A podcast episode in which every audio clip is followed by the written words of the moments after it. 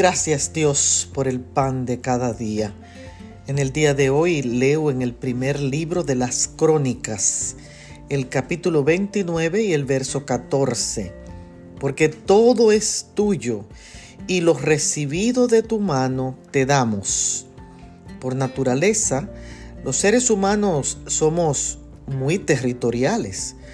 Nos gusta poner límites en lo que consideramos nuestra propiedad y la defendemos con uñas y dientes porque hemos trabajado duro para obtenerlas y lo que es nuestro nadie nos lo va a quitar tan fácilmente. Tenemos problemas para compartir.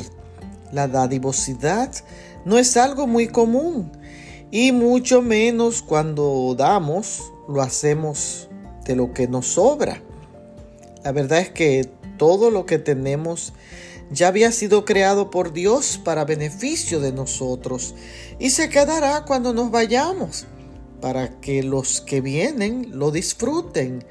En un mundo de seres egoístas y ambiciosos, donde la repartición de los bienes es desigual, existen muchos con muy poco y otros pocos con demasiado. Necesitamos buenos mayordomos que comprendan que no somos los dueños de todo y que aprendamos a compartir lo que Dios nos confió para administrar.